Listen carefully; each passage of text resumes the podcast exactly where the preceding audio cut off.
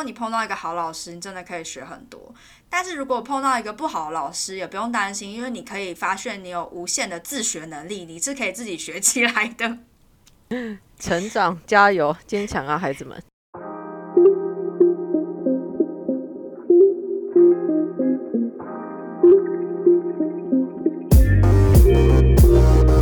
欢迎收听，我是祝英台。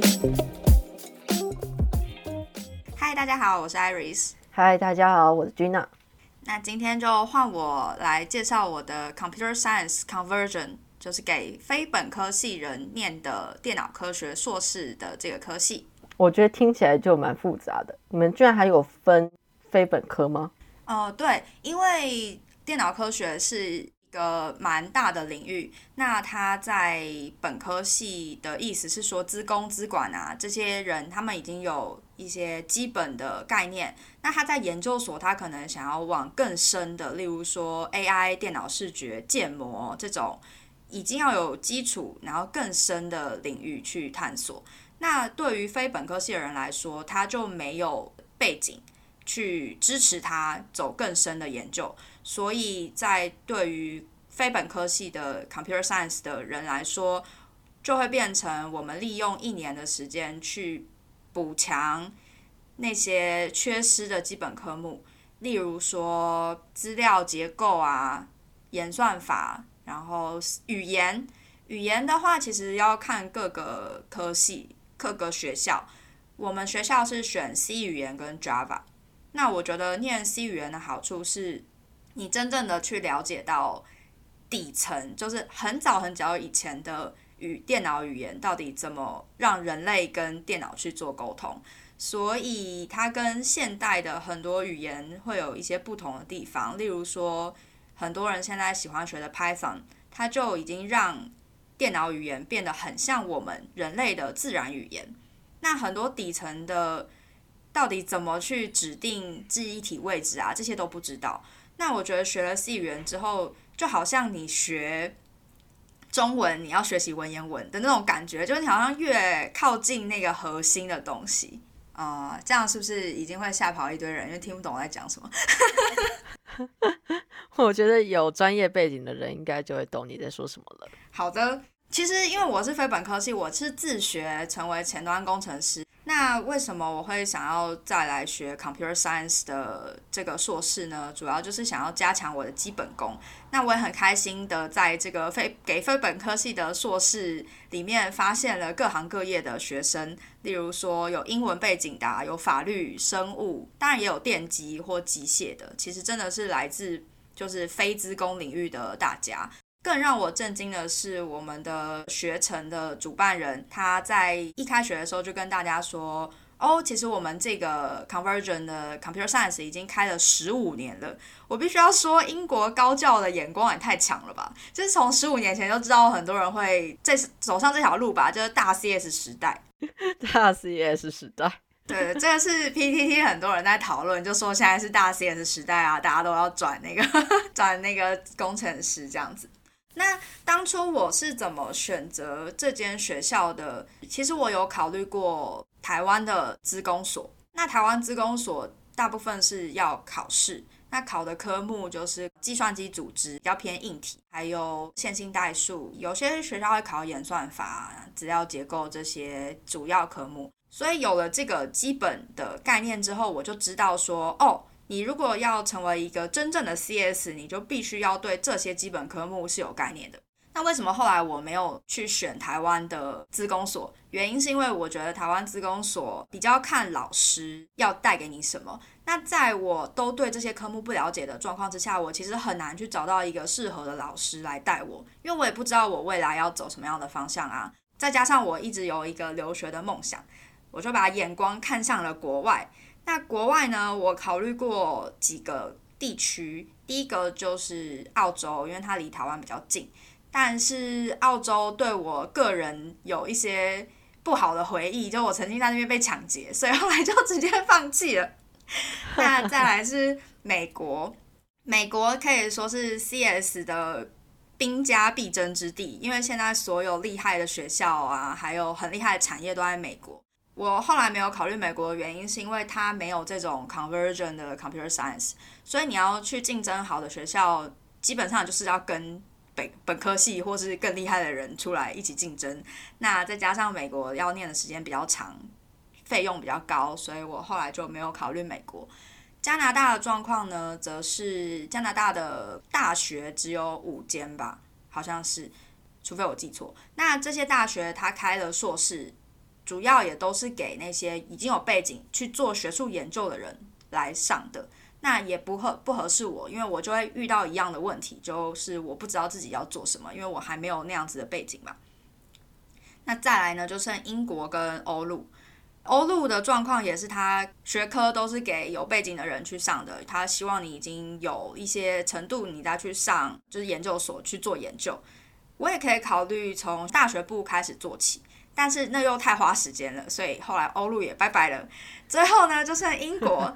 对 我只能说，英国对于高教市场再次赞美它，真的非常厉害。因为不止我们学校 Bristol 有 Conversion 的这个非本科系的 Computer Science 的学位，很多学校我大概申请了七间学校吧，都有这种开给非本科系的人可以申请的电脑科学硕士。那当初我考虑的哪些学校呢？可以跟大家稍微说明一下。我的第一志愿就是我现在念的学校 Bristol。那为什么它是我的第一志愿？首先是有些台湾学长姐有在呃 PTT 或是其他的论坛有分享，那感觉这个学校的课程是非常扎实的。我自己来念之后也觉得非常扎实，就没有时间出去玩，每天都在写作业，真的很扎实。那再来，我选这间学校的另外一个原因是它本身的 ranking，它的排名是很不错的。再加上它的课程很明确的，就是告诉你，我就是要教你 C，教你 Java，教你资料结构，这就是我想要学的那些基础科目。那像其他学校，例如说 Glasgow 啊、Newcastle，还有 Birmingham，还有 Cardiff。卡蒂夫就是在那个威尔斯的首都，其实我都有拿到 offer，但是后来我为什么没有选择这些学校？主要是有些学校它的课程就比较偏向，比如说加密啊、讯息安全啊，或者是它可能只有 Java，有些学校它可能会开 AI 这种课程，但是其实就。已经在这个领域的人就知道，你没有一些扎实的背景，你要马上去上 AI，其实就跟通识课差不多啦，就可能只是告诉你 AI 是什么，可能没有办法真的做到精髓。所以我最后就选择了在训练扎实基本功的 Bristol，然后也很庆幸的可以被录取。嗯，我觉得听起来你是非常知道自己需要什么的，尤其我觉得对于我们来说，时间成本真的是一个需要值得考量的事情。没错。我觉得其实工作经验带给我很多的不一样的想法，就不太会去再天真的想说我的 dream 是什么啊，而是你在你的梦想跟实践中间找到一个平衡点。工作不是生活的全部，这样子。呃，就是因为其实有了工作经验之后，你就会知道自己到底缺了什么。嗯。对，所以就觉得说，那我就比较清楚，我今天想要去英国念书，我想要补充的部分是什么。因为如果我没有工作之前，我可能会觉得说，诶，那现在大家都在讲 AI 啊，大家都在讲机械学习，或是都在讲大数据，那我就是要选跟这些有关的课程。但是有了工作经验，你就知道说，其实，在工作领域要真的能做到这个专精的人，他们的数学程度。或者说他们的那种资工的扎实程度都是要非常高，你才有办法去竞争那个位置的。你在没有这些东西之前，你要去学这个的话，我其实觉得线上有非常多的资源可以让你去了解，不需要去一个学位去做这件事情。那我就想问，像艾瑞斯，你的学校是一年嘛？所以是从呃去年九月到今年九月吗？没错，就是去年九月到今年九月，分三个学期。第一个学期的重头戏就是 C 语言跟计算机组织。计算机组织它就是在讲硬体，因为其实我们虽然写程式语言，但是其实对电脑来讲，它最后都会翻译成零一零一。那到底零一零一到底在干嘛？就这部分是我觉得最难的啦，对我来讲最难的部分。那第二学期的重头戏就是 Java。Java 它的重要性是在于物件导向的设计模式。那所谓物件导向呢，它其实是一个已经变成一个概念了啦。随着 Java 的起飞，它就已经变成一个广泛的概念。所以我觉得 C 语言跟 Java 其实是在城市界的中文跟英文，就是他们有点不同的概念，他们一样都在沟通，他们都很老，但他们都很经典。那第三学期主要就是让你跟教授去做那个 program，最后的论文。那论文就我所知，大概分两大类别，一个类别就是像以研究为导向的，比如说跟 FinTech 做连接，如何利用语义分析去分析一些 media 的文章，甚至是社群媒体的文章，去看它跟股票市场之间的关联，或是货币市场之间的关联。那这个可能就比较偏机器学习的呃论文领域。那另外一个类别的 project 呢，会是实际的 build 一个城市。例如说，我做一个 APP，那我为什么做这个 APP？它面向的人是什么？然后做一些工程，或是人机，甚至 UI、UX 的设计，还有一些访谈，然后去证明说我这个 project 确实是符合我的 user 的。那我真的要做出来，大概分这两边。那我个人应该会选择实做的部分，因为我就是想要可以有更好的 coding 能力才来念的嘛，所以我就想要来证明说，诶，我念完之后可以有更好的一整套流程，不是只是前端，而是一整套的 full stack 的能力。那我很我很好奇，因为像我的科系都是小组跟团队专为主，可是听起来艾瑞斯你那边的话都是自己的作业吗？还是你也会跟班上同学做技术性的？合作跟交流呢？嗯，这是一个蛮棒的问题诶，因为我们老师非常的推崇跟学同学一起练习，就一起学习，就 peer learning。我在之前的疫情学习的那一集有分享到，对于工程师来讲，我们的合作是重要的，所以第二学期其实还有另外一个小组的 project，但是目前我还不知道任何的细节。我也不晓得这个小组 project 到底会多大一个组啊，然后小组成员是自己找，题目是自己找还是怎么样，目前都还不清楚。可能之后有一些端倪了之后，可以再跟大家分享一下我小组 project 进行的状况。真是拥抱不确定性诶。对，我现在已经用非常乐观的态度拥抱不确定性了，因为你知道吗？就我们有个老师，他就不喜欢上，不是不喜欢上课，他就说他太忙，没有时间帮我们上课。我们的这一个班级的 priority 优先级在他心中很低很低，这样他就认为你们这些研究生应该要有自主学习的能力。对，哇，我认同啦。可是我就是有自主学习的能力，我今天才可以申请到这个研究所啊。然后，可是我来这边就不是要自主学习啊，不然我来这边干嘛？嗯，他是不是期望就是你们自主学习的，然后把学习的事情跟他做讨论，或是他才能给你们 feedback？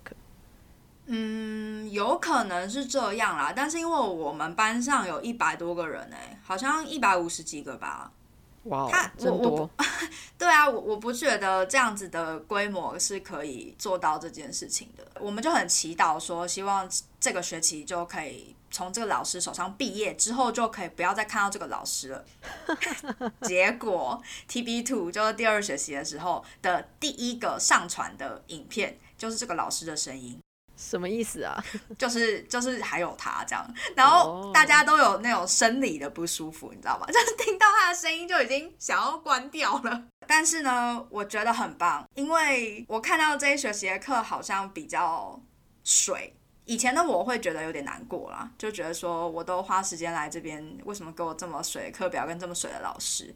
但是这时候我就有别的想法，我就觉得说，哎，那太好了，我就可以花时间去做 side project，或是我可以去。自主学习，自主学习，没错。换一个态度，好。像我像我觉得他这一边研究所课程可能不会像大学部排那么多，那他会希望有更多空余的时间是做人跟人之间的对话，还有你自己发掘在生活或者在专业上的一些新的知识或新的技巧。我觉得确实是这样，因为你跟不同的同学在讨论的时候，其实你会获得一些你以前没有收到的想法，并不是单方面的从老师或是权威那边收来的就是最好的。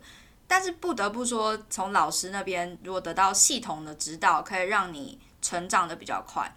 但是确实是从同学那边可以得到一些不同的刺激吧，可以这样讲。对对，我觉得这跟设计不太一样，是我自己现在认为设计它是很享受这种摸索还有碰撞杂学的过程，就是它可能一开始不告诉你很明确的事情，你才可以获得更多东西。但我觉得在艾瑞斯你这个科系里面，第一个你们时间很短暂，所需要涉及的知识量非常大。有一个很扎实的系统环境，其实会帮助你的效率提升非常好的。没错，确实是这样。我就非常感谢我们 C 语言老师，他的课程设计，然后还有作业的设计。我觉得作业设计真的非常厉害，有挑战性，很痛苦，但是解完之后，你真的看到自己的成长。真的非常的一句话，对，真的非常感谢那个老师。如果没有那个老师的话，我应该会对我的留学生涯有一个非常大的问号，就是说你为什么要选这件事情？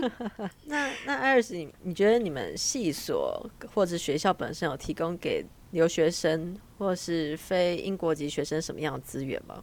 他有提供学术写作的资源，那我有报上名，但是。因为我们的 project 的状况不太一样，跟其他科系不太一样，所以是不是可以实际的用上，我也不太确定。那还有一些 career center，他会在招募季节寄比较多的信跟你说，有哪一些公司有来学校办说明会啊，可以来参加啊，或是有一些讲座教你如何写 CV 之类的。但目前我还就听了几个。还没有感受到有确实的帮助，因为如果你要请他改 CV，我找不到那个申请点那个 link 在哪里，找完全找不到。我朋友说你要自己寄信给他，然后好像要排队之类的，所以我也还没有做这件事，所以才很赞叹居娜上一集的分享，就是说他很积极的去卡位，我根本找不到哪里可以卡位，你知道吗？我我认同你的朋友建议，就是直接写 email 给他们。他们真的是就是，如果一封没有回应，就写第二封这样子，写到烦。唉，对我我可能呃，其实我已经在投投 CV 了啦。那但是我还是会希望可以有专业的 center 来帮我纠正我的 CV，让我 CV 更好。我觉得 Iris 非常棒。我其实一直在想投 CV 跟 cover letter 这件事情，但我一直提不起劲。不过我倒是有考虑，也不是考虑，就是正在准备申请我们学校提供的。呃，mentor 就是我们学校有提供业界的设计师跟学生进行一个 mentor 的 program 这样子。哦，这样很棒哎，因为 mentor 其实 CS 界也是开始吹起这个风气，像 Dropbox 他就直接开给开了一个专案，然后让一些没有背景的人可以申请。那就是有种 mentor 的感觉，就让你真的去那个业界去实习。那如果有一个人手把手带你的话，我觉得会成长蛮多的。嗯，因为大家会知道，如果你们有相似的背景，会知道在成长还有学习中有什么样碰撞跟伤伤痛，可以尽量避免。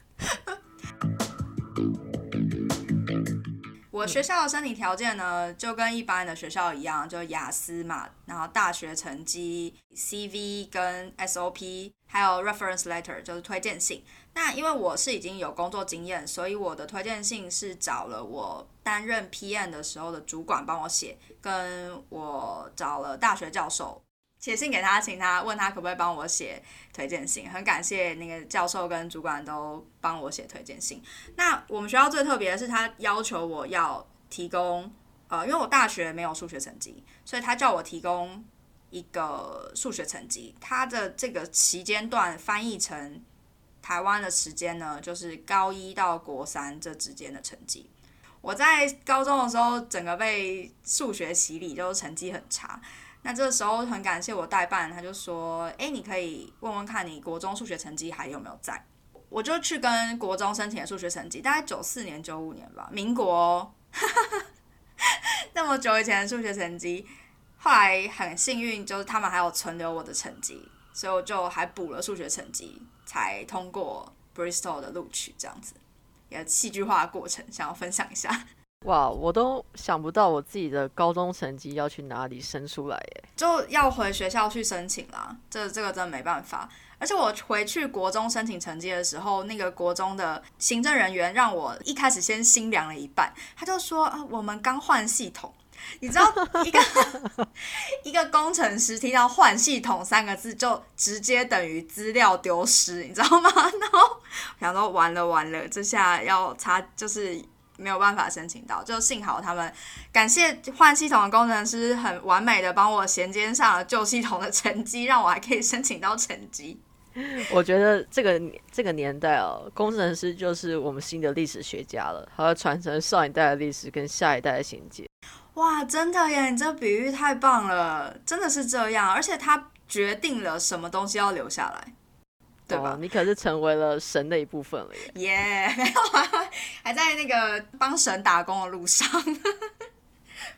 接下来想跟大家分享一下呃考试的方式，因为我当时来念书的时候，其实很担心这边怎么考试。呃，考试的方式大概分成两个部分，一个部分是作业缴交，有些课程它就会选择作业缴交。那有可能是 coding 的作业啊，或者是一些 summary 的作业。那这部分我个人觉得比较不用担心，因为他会给你大概一个礼拜甚至一个学期的时间去准备。那另外一个考试呢，是因为疫情的关系，所以转成线上考试。那线上考试就很看老师对这个考试的想法，例如说他可能考的是。呃，单选题或是填空题，或是也有，请你把扣就是一段贴进去的也有。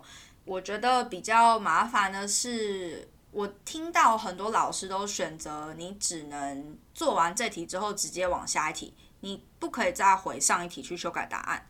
那这个其实对很多同学来讲是蛮多心理负担的，因为你可能突然有不同的想法，但你回不去，或者是你不确定你这一题解不出来要不要放弃。因为你不确定下一题的状况，或是下下题的状况。嗯，这样心理压力听起来很大哎。不过这是不是也会像是当你们今天开发一个系统，你已经这样子写，付出你的时间成本之后，事实上再回去就有很多技术在呢？哇，你这句话说的，我好像应该要接受这样子的考试方式啊。没有，只是系统上设计你们学校系统问题而已。呃，是，好像是可以。让同学回去改的，但是这是看老师的设定，对，所以也许老师想让我们体验吧，是不是这样想心里会比较好？不是想要弄死我们？没有，他们只是没想那么多而已。好，对他们连题目答案都有点出错，所以我觉得他们应该是没有想太多。好，英国人，很英国，对，British style 非常好。刚刚讲了很沉重的考试，现在想要分享一下比较温馨的部分。这应该也可以算是系所资源的补充。那有一个助教会安排一些讲座，比如说学长姐回来分享就业状况。那另外还有一个导生制度，大概一个导师对五个学生，那是随机分配的。老师会每个礼拜或是隔周跟你约谈，有的时候是团体约谈，有的时候是单人面谈。那他会关心一下。诶，你的生活状况啊，或是你的学业状况，看你有什么烦恼，他不会诶直接帮你解决这个问题，但他可能会给你一些意见。例如说，我们对某个科目感到特别的疑问的时候，他就会说：诶，那我建议你可以跟老师多谈谈，或是抛一些问题在那个论坛上面。那如果你生活上有什么疑问的话，他也很乐意分享学校的资讯，让你更快速的可以理解哪边可以得到你想要的资源。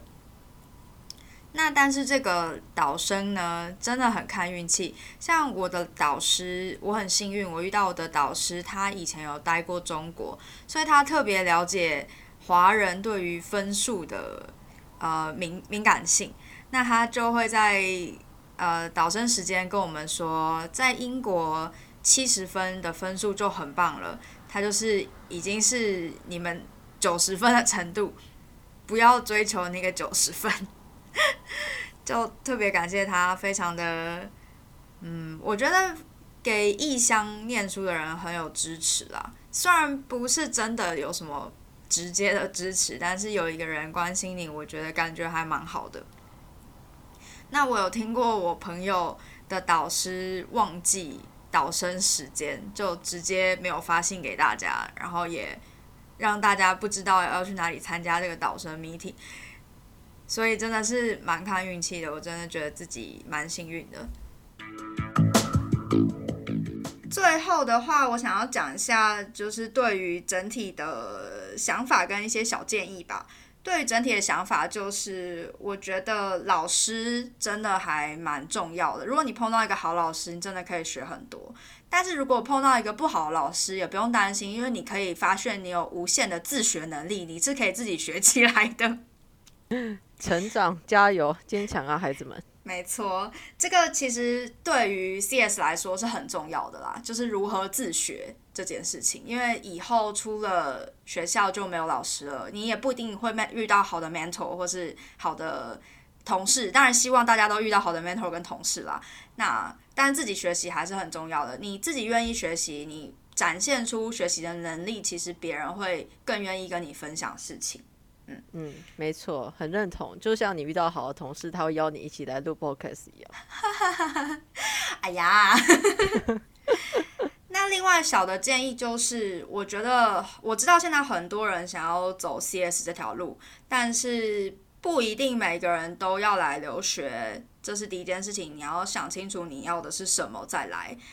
那第二个部分呢，是如果你真的来留学，你就要知道你的学校到底硬不硬。像我们学校真的很硬，我觉得压力真的非常大。我来的时候，虽然我已经有工作经验，但我真的受到非常多的打击。因为你可能会碰到没有工作经验的同学，城市表现不比你差，因为城市其实蛮吃天分的，呃，这是一个事实。但我觉得就是接受自己，然后知道自己。再往前走，再往你想要的方向走，这样子就够了。然后努力的去完成你现在可以完成最好的部分。对，那另外一方面呢，是如果你来学习是顺便想要玩的话呢，我觉得，诶，CS 我们学校不是这个好的选项，真的没有时间玩。我也觉得我系不是好的选项，真的是没有办法，真的放下来一段时间去玩，就会觉得。你还有好多东西没有跟上，下一个东西又要来了。嗯，全职研究生呢？嗯，全职自学研究生。而且我不知道是不是我们的这个 conversion 的关系，老师好像比较不重视，或者是只是一些老师啦。因为 C 语言老师很重视我们，但是有一些老师的态度就让我们觉得说，我们好像呃有成没成都还好的那种感觉。相对比较不受到重视，比起大学部，我不太确定这是我个人感觉，还是因为某些老师带给我的感觉。但就嗯，保持开放的心态。嗯，那其实除了保持开放的心态，如果真的觉得不舒服，还是可以寄很多封 email 到学校的，他们就会正视这个问题。我觉得对于外国学生来说，呃，外国学。的研究单位或是学术单位，其实他们还是蛮重视学生的态度的。对我们学我们系所其实有算是学生代表，然后我们也有跟呃我们的主办就是系所的 director 主算是主持人嘛，有做很多的沟通。但是有的时候沟通结果就不是我们想要，但是他们确实是会回应啦。所以如果真的受不了的话，我应该还是会继续反应。那也谢谢居拿的提醒，也提醒大家。真的要为自己发声，你已经花了钱了，已经出来了，真的不要小看自己的声音。没错，email 不用钱，复制内容重新贴上，给他寄个一百封这样子，这样。我觉得我可以开发个城市做这件事情。你可以当这个是你的毕业专题，好像蛮有意思的。哇，好呛哦！我真的可以过吗？好啊，那。我们今天的分享大概就到这边。我也有写一个小小的文章，就整理我讲的内容。如果有不清楚的地方，可以再参考那个文章。那我会把链接贴在资讯栏。那如果你对我的科系或是君娜科系有更多的问题，都欢迎你留言给我们。那我们会再找时间回复。谢谢大家，谢谢大家，拜拜。